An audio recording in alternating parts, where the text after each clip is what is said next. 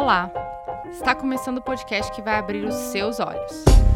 Eu sou a Aline Hack, a pesquisadora do direito que adora problematizar.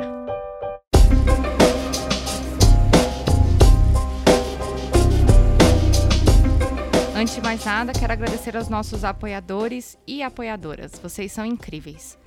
É com a ajuda de vocês que nosso projeto se torna possível e independente. Muito obrigada, de coração. E para você que não apoia o Olhares financeiramente e quer ajudar, é só entrar lá no padrim.com.br e escolher uma cota.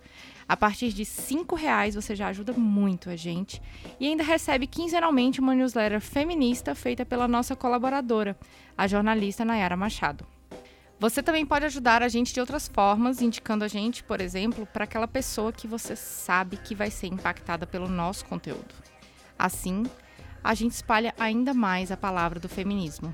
Falando em conteúdo, no nosso site, além dos episódios, você encontra textos sobre feminismo, sociedade e um monte de assuntos importantes. Toda semana tem coisa nova. Entra lá, olharespodcast.com.br. Siga também a gente nas redes. Nosso arroba é sempre Olhares Podcast. Vamos juntas construir um feminismo mais igualitário, justo e plural? Siga as hashtags Mulheres Podcasters LGBT Podcasters, Podosfera Negra e podcasters PCDs e conheça as vozes que precisam ser escutadas nesta mídia tão amada que é o podcast. Agora chega de recadinho, vamos para o episódio?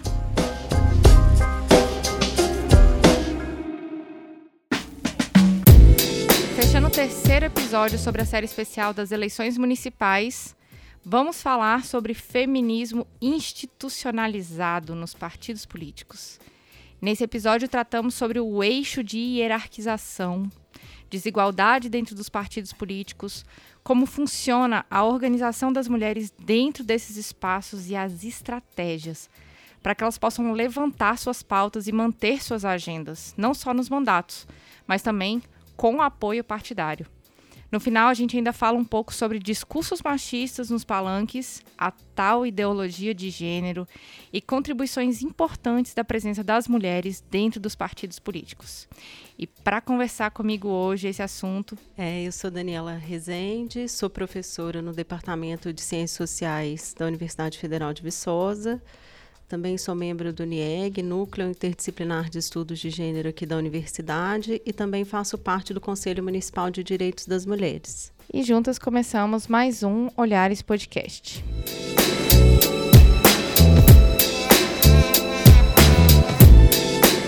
É, como vocês viram, é, hoje nós teremos apenas uma convidada. É, esse é um formato novo que eu quero desenvolver no Olhares esse ano para trazer um pouco mais de acesso ao estudo acadêmico, à pesquisa acadêmica na temática de gênero, na temática de diversidade. E a professora Daniela me encaminhou dois artigos muito importantes é, num, numa linha de pesquisa que ela desenvolveu no ano passado, em 2018 ou 2019. É, na verdade, os projetos se iniciam em 2018, não, o de partidos 2016 e termina no ano passado, e o de ideologia de gênero a gente desenvolveu 2018 e 2019. É, e aí a gente veio aqui para, num formato mais de bate-papo, para tornar um pouco mais acessível essa, é, essa pesquisa para pessoas que nem sempre têm acesso às pesquisas acadêmicas em revistas acadêmicas ou em congressos e também às vezes não têm acesso é, ao estudo do ensino superior é, não tem uma dificuldade com o Cielo, enfim, é, nós sabemos tantas coisas que é, atrapalham ou são, acabam servindo de entraves para a gente ter acesso a essas pesquisas, mas a gente está aqui no Olhares de uma forma a transversalizar essa, essa pesquisa, transversalizar é, esses estudos para que eles cheguem às pessoas que não estão inseridas diretamente dentro ou da pesquisa ou dentro do grupo de pesquisa específico. Bem, professora, vamos começar falando do, do artigo sobre os grupos de gênero dentro é, dos partidos políticos, né? É, acaba se tornando um tipo de feminismo institucionalizado, né? Então, queria que você explicasse para as pessoas é, é, qual é a proposta das, dessa pesquisa que foi feita para analisar o papel das mulheres dentro dos partidos políticos. Então, Aline, na verdade, né, é, o interesse por estudar as secretarias de mulheres dos partidos, ele surge da minha tese, né? Eu fui estudar as mulheres nas comissões legislativas dos congressos do Brasil, Argentina e Uruguai. E uma das questões que me aparecia era o papel dos partidos, não só nas eleições, mas na organização legislativa. E quando a gente olhava para os partidos brasileiros, a gente via que existiam é, secretarias de mulheres em quase todos os partidos. E na ciência política brasileira, não tinha nenhum estudo ou pouquíssimos estudos específicos sobre essas organizações. Né? Então surge aí é, o interesse em entender de fato o que, que são essas organizações. Elas são uma forma de ativismo feminista, né? elas são uma forma de ativismo partidário, qual que é o objetivo dessas organizações, como que elas surgem, né? É, como que elas né, funcionam no cotidiano dos partidos. Né? Então, esse, esse era assim, o objetivo de entender isso. Né? A gente vai ver que os estatutos de quase todos os partidos mencionam isso, né? Mas é, quando a gente procura pelas organizações específicas na internet ou documentos dessas organizações, isso é quase inexistente. É como se fosse um grupo de mulheres que se organiza dentro de um partido político com algum objetivo. Como é que, como é que esses, esses grupos são organizados, assim? Dentro da pesquisa, vocês chegaram a avaliar isso? É, na verdade, é, nos partidos que a gente estudou, são grupos de mulheres que formam essas organizações dentro dos partidos porque começam a questionar o lugar das mulheres nas instâncias partidárias, que as mulheres não têm voz para participar das decisões, né, que as mulheres não concorrem é, nas eleições, não recebem os mesmos recursos, né, ou seja, a ideia de disputar mesmo o espaço para as mulheres dentro dos partidos. Né. Mas há partidos que essas organizações elas são criadas não necessariamente de uma militância, né, mas elas são criadas, inclusive, é, com o fomento da lei de cotas. Né, em 2015, a gente tem uma nova geração da lei de cotas que garante que os recursos para a promoção da participação política de mulheres, ele vai ser gerido por essas secretarias.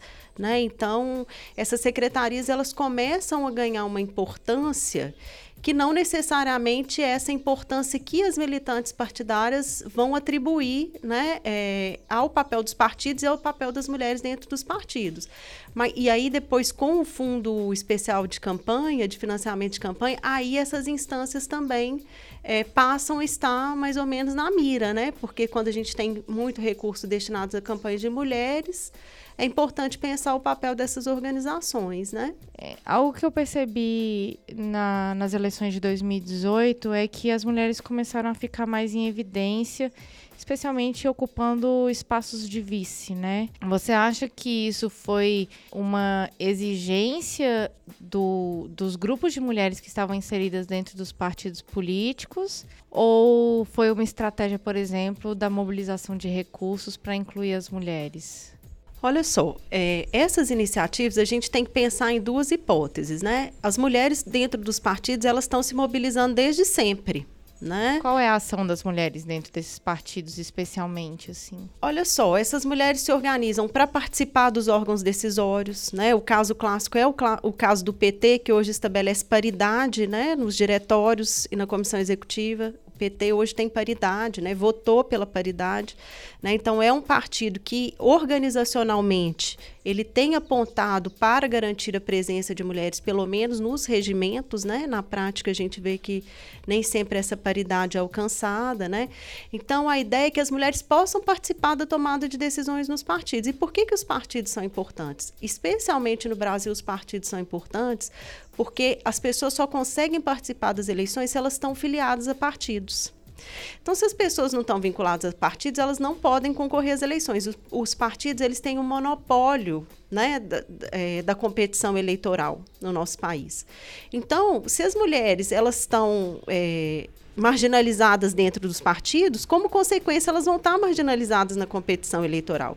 Então, essas mulheres começam a demandar isso. Olha, nós queremos participar das decisões, nós queremos participar é, das decisões sobre alocação de recursos, sobre quem entra na lista eleitoral, quem vai poder participar, quem vai assumir cargo, quem vai concorrer. Mas a gente tem que pensar que tem uma outra questão que os partidos já perceberam que as mulheres são mais de 50% do eleitorado. Né? Então, o título da nossa pesquisa é Os órgãos de mulheres nos partidos, estratégia retórica ou ação afirmativa. Porque esses órgãos de mulheres, eles podem se constituir como estratégia retórica, né? E aí eu estou usando uma classificação da Joni Lovenduski, que é uma pesquisadora de partidos na Europa.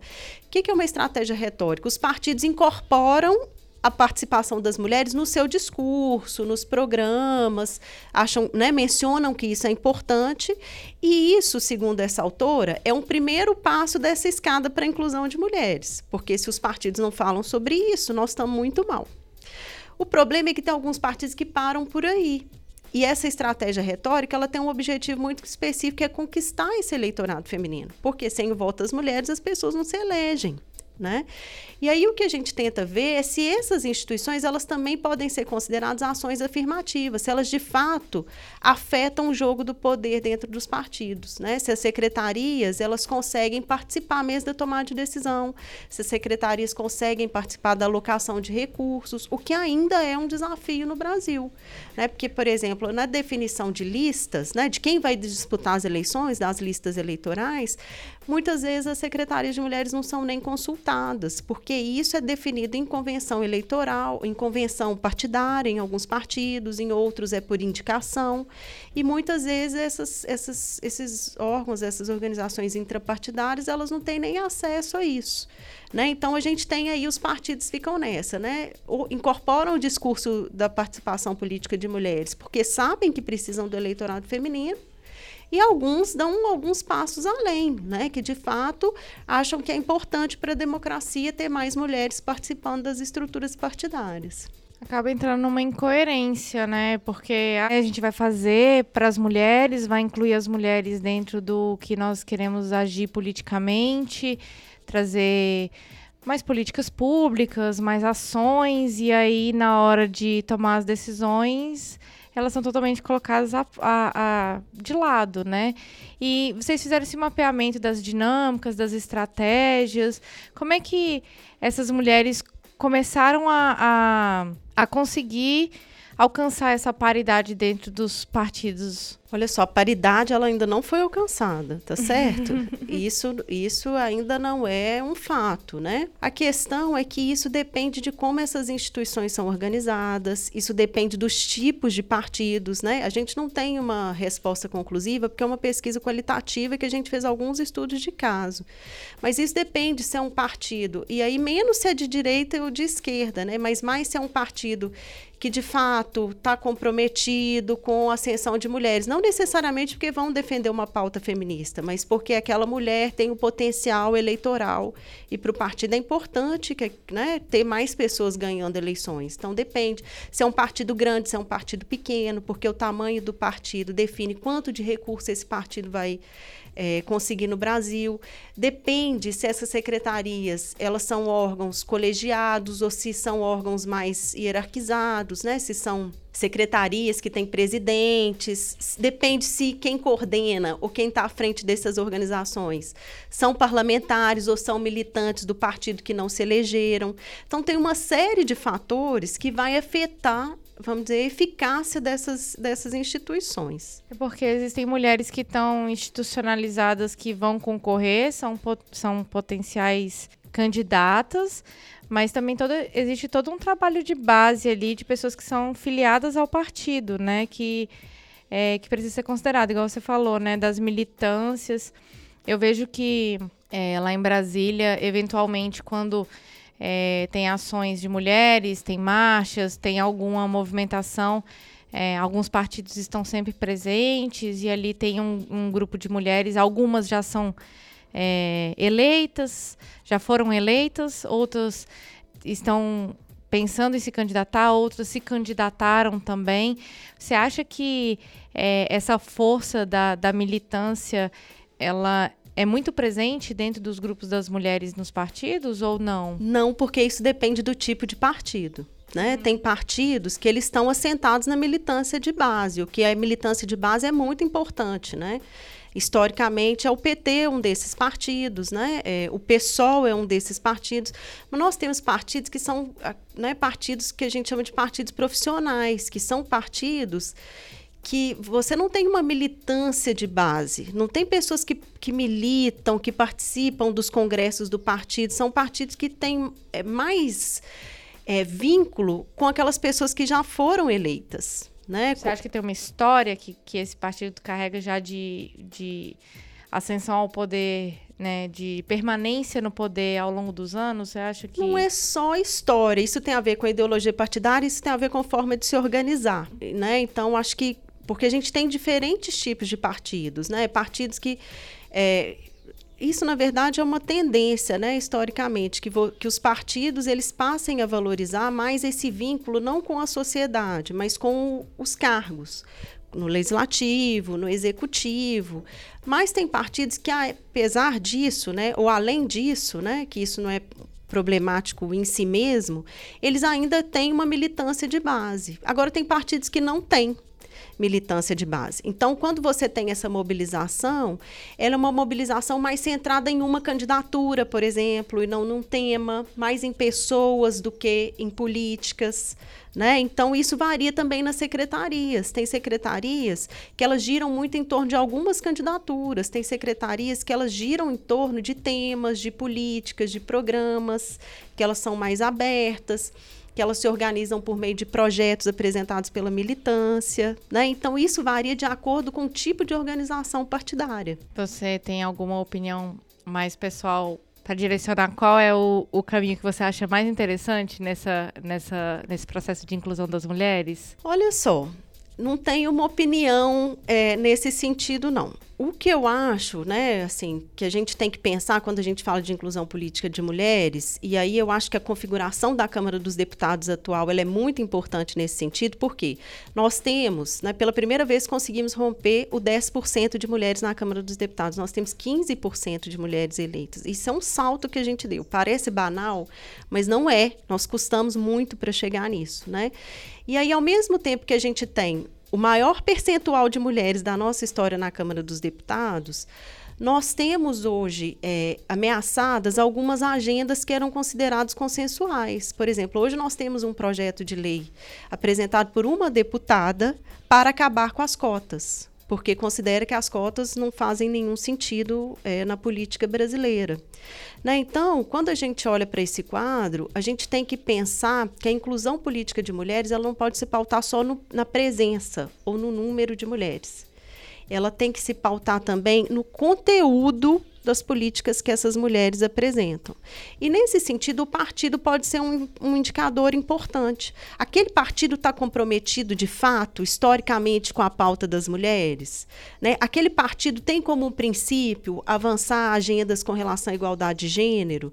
Né? Porque se a gente pega um tema tão consensual que é a inclusão política de mulheres, nós temos hoje mulheres se mobilizando contra a inclusão política de mulheres, isso significa que a gente tem que focar, e, e o Brasil é um caso muito difícil né, para a gente pensar isso, porque nós temos um baixo número de mulheres no parlamento.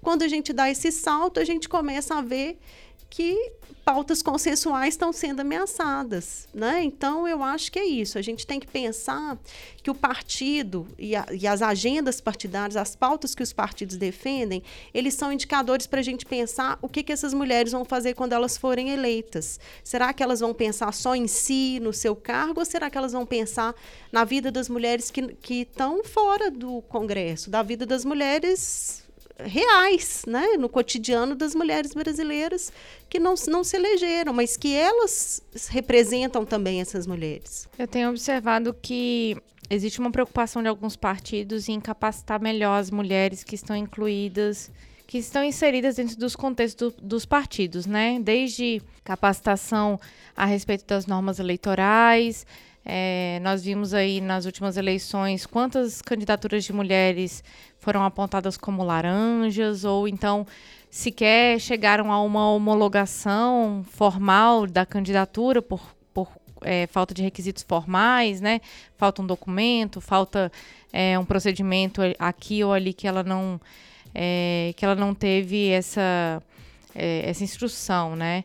É, qual seria o caminho é, além desse, de capacitação das mulheres em questões formais, qual, qual seria o caminho que um partido poderia adotar hoje para trazer é, mulheres é, tanto para para a questão do que o partido defende, porque a gente sabe que existem as pautas partidárias, tem a, a, a bandeira que o, que o partido levanta e temos que ter a adesão de homens e mulheres, mas também é, quais outras ações que, que devem ser feitas para incluir as mulheres é, dentro e fora dos partidos? Olha só, Aline, quando a gente pega o histórico né, da legislação e das ações para a inclusão política das mulheres, a gente vê que os partidos só incluem as mulheres, a maior parte deles, quando eles são obrigados, quando a lei obriga.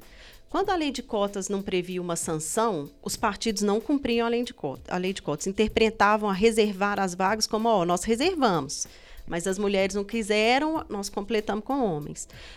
Quando a lei mudou, preencher as vagas, as vagas deverão ser preenchidas, mas não tinha sanção, os partidos continuaram não cumprindo a cota.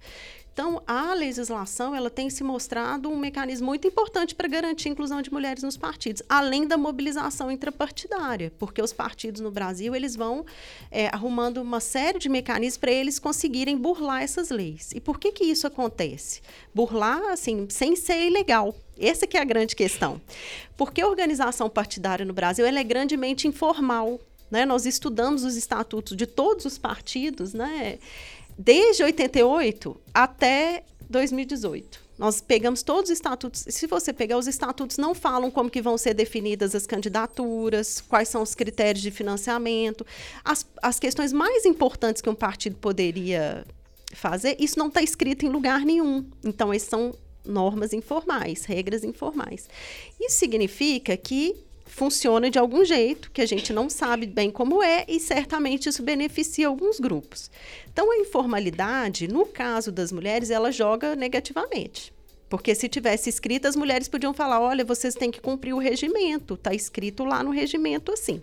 Então, se, as regras, se tivesse escrito, esse poderia ser um caminho para a gente pensar isso, né? É, se tivesse maior fiscalização, né, de como os recursos são empregados, etc mas a gente já teve aí é, a anistia dos partidos que não cumpriram o percentual de recursos para as mulheres.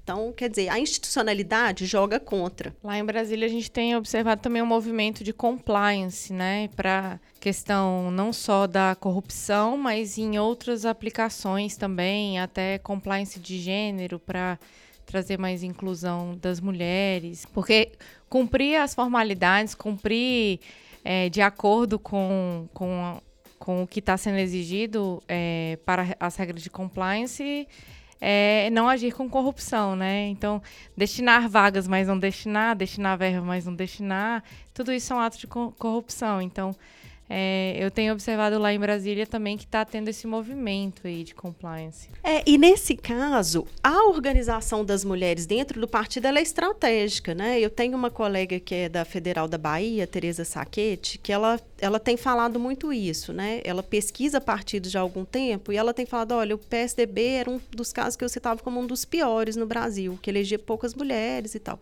E ele deu um salto nas eleições de 2018, né? Então ela tem falado muito isso, assim, eu, né? O que, que aconteceu no PSDB? Aconteceu no PSDB que a Secretaria de Mulheres assumiu um papel que elas iam, de fato, investir o recurso na formação de mulheres, na capacitação de mulheres, que elas iam enfrentar, né? De certa forma, comprar essa briga dentro do partido para garantir que esse percentual fosse destinado. Aí é nesse sentido que a agência das mulheres dentro do partido, as formas das mulheres agirem e se organizar, ela é crucial. Se você não tem mulheres organizadas prestando atenção nas contas, se você não tem mulheres nos diretórios, se você não tem mulheres nas comissões executivas, aí é muito difícil você cumprir de fato, porque você tem essa informalidade toda, né? Então, eu acho que é ver, né, em que medida, né, e nesse caso, 2018, a, a secretária de Mulheres do PSDB era uma legisladora bastante experiente, né, que é a Ieda Cruzes, que foi governadora, né, que tem um, uma, gran, uma carreira, né, muito experimentada, passou por diversos cargos políticos importantes, foi ministra, né? Então, você tem ali, é, ela conseguindo de fato impor essa agenda dentro do partido. Então isso é, isso é crucial. Né? Que os partidos.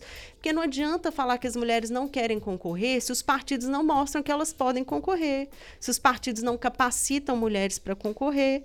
Né? E nesse sentido, as eleições municipais né, de 2020 elas são super importantes, né? Porque a gente vai ter agora, né, no plano municipal, que é considerado né, a, o primeiro passo na carreira política das mulheres, porque é mais perto de casa, a demanda é menor, então se espera que as mulheres, vão, né, homens e mulheres vão começar a carreira política na, no nível municipal, mas para as mulheres ainda tem a questão da divisão sexual do trabalho, que o custo é menor de participar da política municipal. Né? Então, acho que as eleições de 2020 elas são um termômetro para a gente enxergar, né, diante da garantia de recursos para campanhas de mulheres, se de fato os partidos eles estão fazendo o papel que se espera deles, né? É, estão indo além da, da estratégia retórica, né? Se eles de fato querem garantir que as mulheres ocupem espaços de poder. Você tem boas expectativas para as eleições municipais de 2020? Olha, não dá para fazer futurologia, né? Assim, mas o que eu posso te falar é que eu vejo é, que as mulheres estão se organizando, tanto aquelas que estão dentro dos partidos quanto as que estão fora, né? Assim, tenho tido contato com partidos por causa da pesquisa e tem muitos partidos já trabalhando com formação de mulheres para garantir, né, bastante candidaturas femininas e tem movimentos sociais que também estão organizados nesse sentido, né? É, então, quando a gente vai fazer atividades com o CTA, né, que é o Centro de Tecnologias Alternativas da Zona da Mata, a gente tem uma série de agricultores que hoje já pensam em se candidatar, né? Que isso não é uma, uma realidade tão distante, né, da vida delas. E a gente tem feito atividades de formação política, de discutir os desafios de uma candidatura, por que não se candidatar. Então, eu vejo que, que, que tem um movimento, né? E isso tem que acontecer, porque nós não conseguimos, nem no nível municipal, incluir mulheres, que seria aquela, né, a primeira, o primeiro degrau, aquela que tem menos obstáculos, né? Porque está mais perto, aquilo que eu já mencionei, divisão sexual do trabalho, está mais perto de casa. E a gente não consegue passar também dos 12% de prefeitas. Aqui em Viçosa, então, é um caso que eu acho que né, a gente está estudando agora e merece, né, certamente tem outros municípios como Viçosa, no redesenho né, do número de cadeiras para as câmaras municipais, que a gente teve, se não me engano, em 2010 ou 2012, Viçosa passou de 10 para 15 vagas na Câmara de Vereadores. E a gente não conseguiu eleger, continuou elegendo uma mulher. Uma mulher. Uma mulher, uma mulher. E quando a gente teve duas é porque eram suplentes que assumiram. Né? E, e, e, um dos indicadores que garante que tem mais chance das mulheres se elegerem é quanto maior o número de vagas, mais chance das mulheres se elegerem. Viçosa passou de 10 para 15, é um aumento muito grande. E a gente continua elegendo uma vereadora. Então, isso é, é uma situação que tem alguma coisa errada. Eu duvido que é porque as mulheres não querem concorrer. Porque a gente vê, se a gente pega os dados eleitorais, tem 30% de mulheres registradas como candidatas. Né? Tem alguma coisa acontecendo entre a candidatura e o dia da eleição que isso passa pelos partidos, porque os partidos monopolizam a representação eleitoral no Brasil, que a gente precisa né, é, desvendar né? Esse mistério que acontece dentro dos partidos. É, é, um, é um longo caminho de três meses, né? É em agosto que começa, né? E vai até outubro, é, quando efetivamente as urnas é, são abertas. É, e para a gente encerrar essa, essa conversa, eu queria é, é, tirar uma dúvida. Teve uma outra pesquisa que você me encaminhou que a gente falou um pouquinho, que vocês pesquisaram também a respeito da ideologia de gênero, da famosa ideologia de gênero, que é, é, algo que é muito repetido no Congresso Nacional. E aí aqui estamos falando de nível nacional, né? Mas esse ano temos as eleições é, estaduais. É, como é que você percebe a influência desses discursos de um nível nacional para o nível estadual? Você acha que ameaça? A, as eleições estaduais, porque querendo ou não, muita gente que estava a nível estadual foi, foi para nível federal no, nas eleições passadas, né? Igual você falou, duas mulheres entraram como suplentes, provavelmente porque as pessoas que ocupavam essas cadeiras ou foram para o Congresso ou foram para um cargo de é, de, governo, de governo, de enfim. E como é que você percebe a influência direta e indireta desses, desses discursos aí da ideologia de gênero? Esse tema da ideologia de gênero é assim, é um tema que a gente tem que prestar muita atenção nele, né?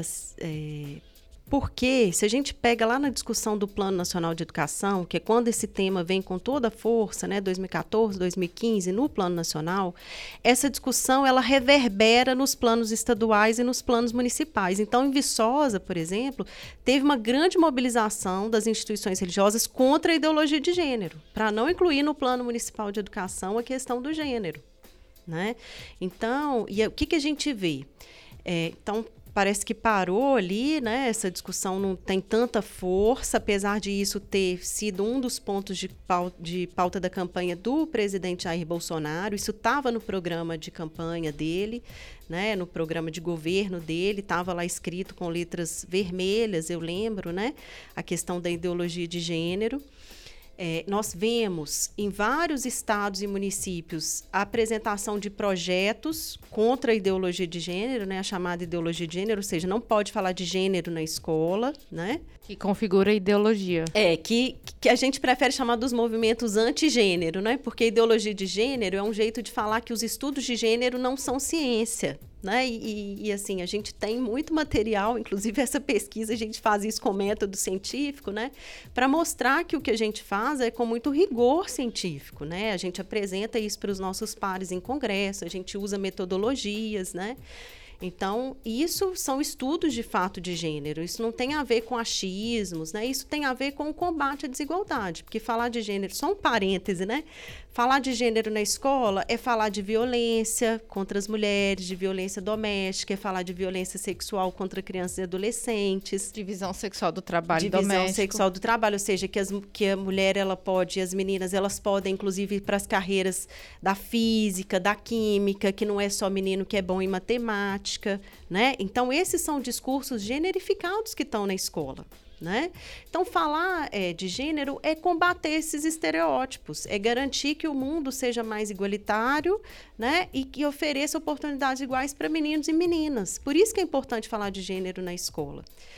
É, então, né, é, o que a gente vê sendo apresentados vários projetos nos municípios e nos estados para não se falar de gênero na escola. E não só na escola, né, professora, mas também é, a gente percebe que não falar de gênero impacta outras é, áreas de competência estadual, como algumas áreas da saúde, políticas públicas de atendimento básico. Então, você acaba prejudicando o atendimento a, a vítimas de violência, né, mulheres em situação de violência doméstica, é, acaba prejudicando também a questão é, do combate à violência infantil, violência sexual infantil, atendimento básico às mulheres vítimas de, de abuso sexual e, e violência sexual. Então, é, acaba que a, isso meio que fica pulverizado no discurso político e acaba atrapalhando uma série de, de medidas importantes que favorecem as mulheres, né? Com certeza, porque isso reverbera para outros espaços. Agora, por que, que o foco é a escola no Brasil e na América Latina, tá? E também países da Europa que, que têm esses movimentos antigênero? Porque a ideia é que as crianças estão sendo corrompidas pela ideologia de gênero. E isso significa levar pedofilia para a escola, perversão para a escola, ameaçar as crianças. Que é uma estratégia que esses movimentos usam, que é que a gente chama de pânico moral. Ou seja, falar que a ideologia de gênero vai acabar com as crianças, né, coisa assim, agora menino não é menino mais, menina não é menina mais. Isso cria um certo pânico, né? Então tá, o mundo está de cabeça para baixo, não pode mesmo não. Isso destrói a família, né? Isso é, isso é grave. Então não se pode falar dessas questões na escola. E a escola vira esse campo de batalha. Né? Então, muitos municípios estão apresentando isso. Não pode mais falar é, de gênero da, na escola. Contra... Aí muita gente fala assim, mas essas leis são inconstitucionais. Esse povo está apresentando isso. Não, não, não precisamos dar importância para isso. Só que essas pessoas estão apresentando esses projetos, a gente tem que lembrar que tem eleição. Isso é uma agenda que essas pessoas provavelmente vão mobilizar nas eleições de 2020, assim como teve força na eleição de 2018.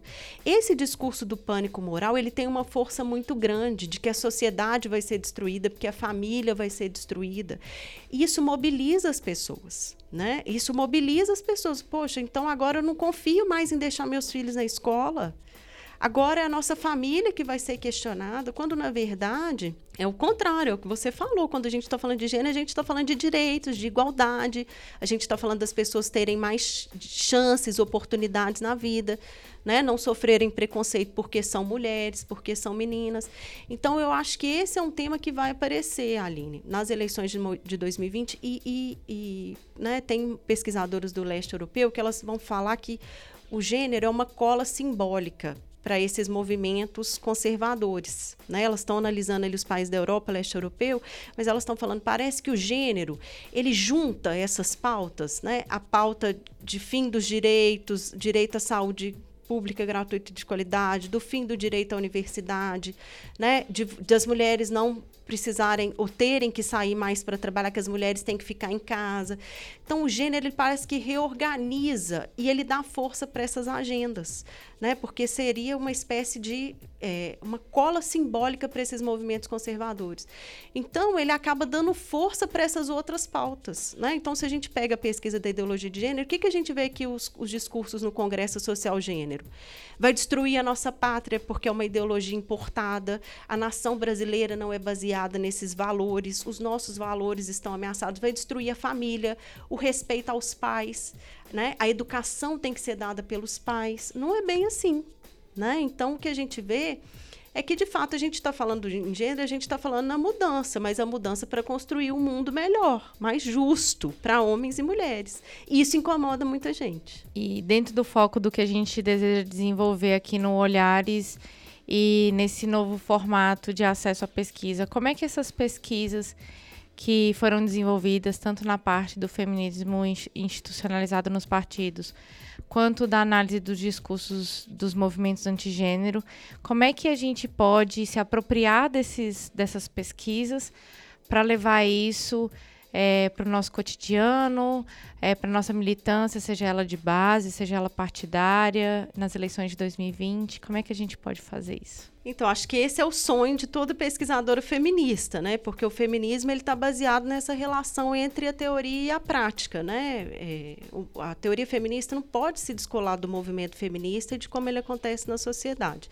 Então, com a pesquisa dos partidos, né? É, a ideia é que a gente possa dar um retorno para essas pessoas que nos concederam entrevistas, que nos receberam, para a gente mostrar, olha, tem boas práticas né, que podem ser inclusive replicadas e tem práticas que não são tão boas assim, que podem ser alteradas inclusive à luz de outras experiências. Né? Então, é, tem algumas, alguns partidos que conseguem se organizar de uma forma que seja mais eficaz para a inclusão de mulheres. Então, a nossa ideia é que isso possa, de fato, reverberar para as pessoas pensarem a prática. E com relação à ideologia de gênero, é muito importante a gente conhecer esses discursos, principalmente quem se interessa nesse tema, porque a gente tem que conhecer o que, que essas pessoas estão, que argumentos que essas pessoas e esses movimentos, que são movimentos organizados, que estão no Congresso, mas também estão fora dele, né?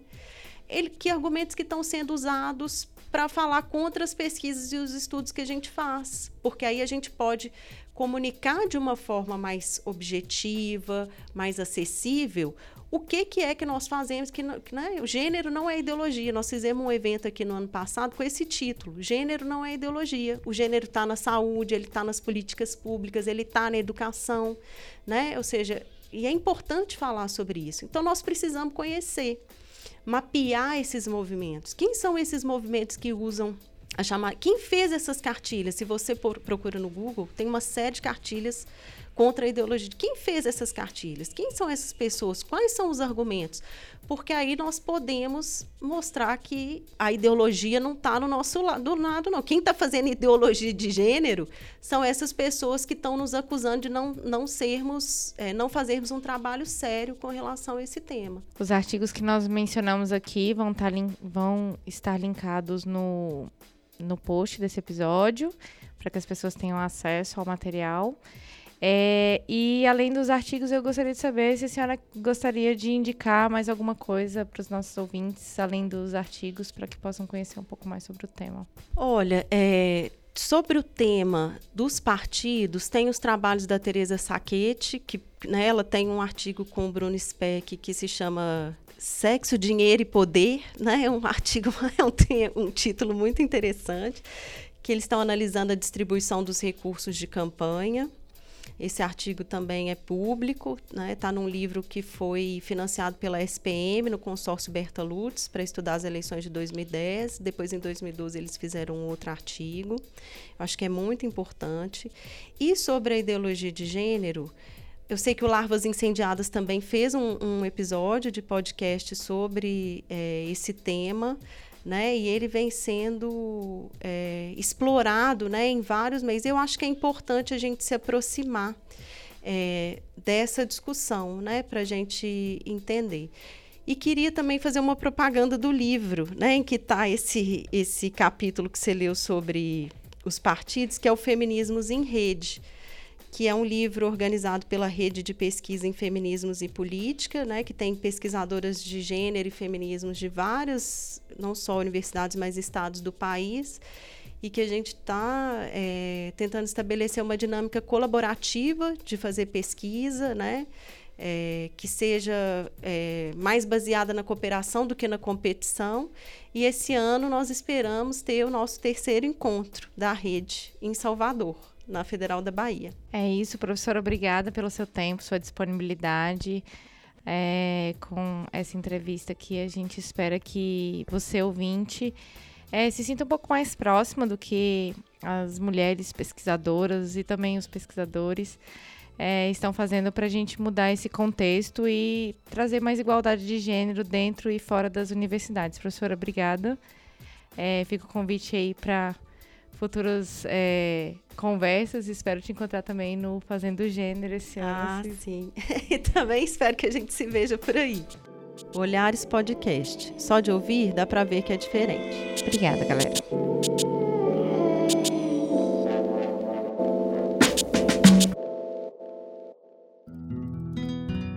Esse podcast é uma produção Caleidoscópio Digital.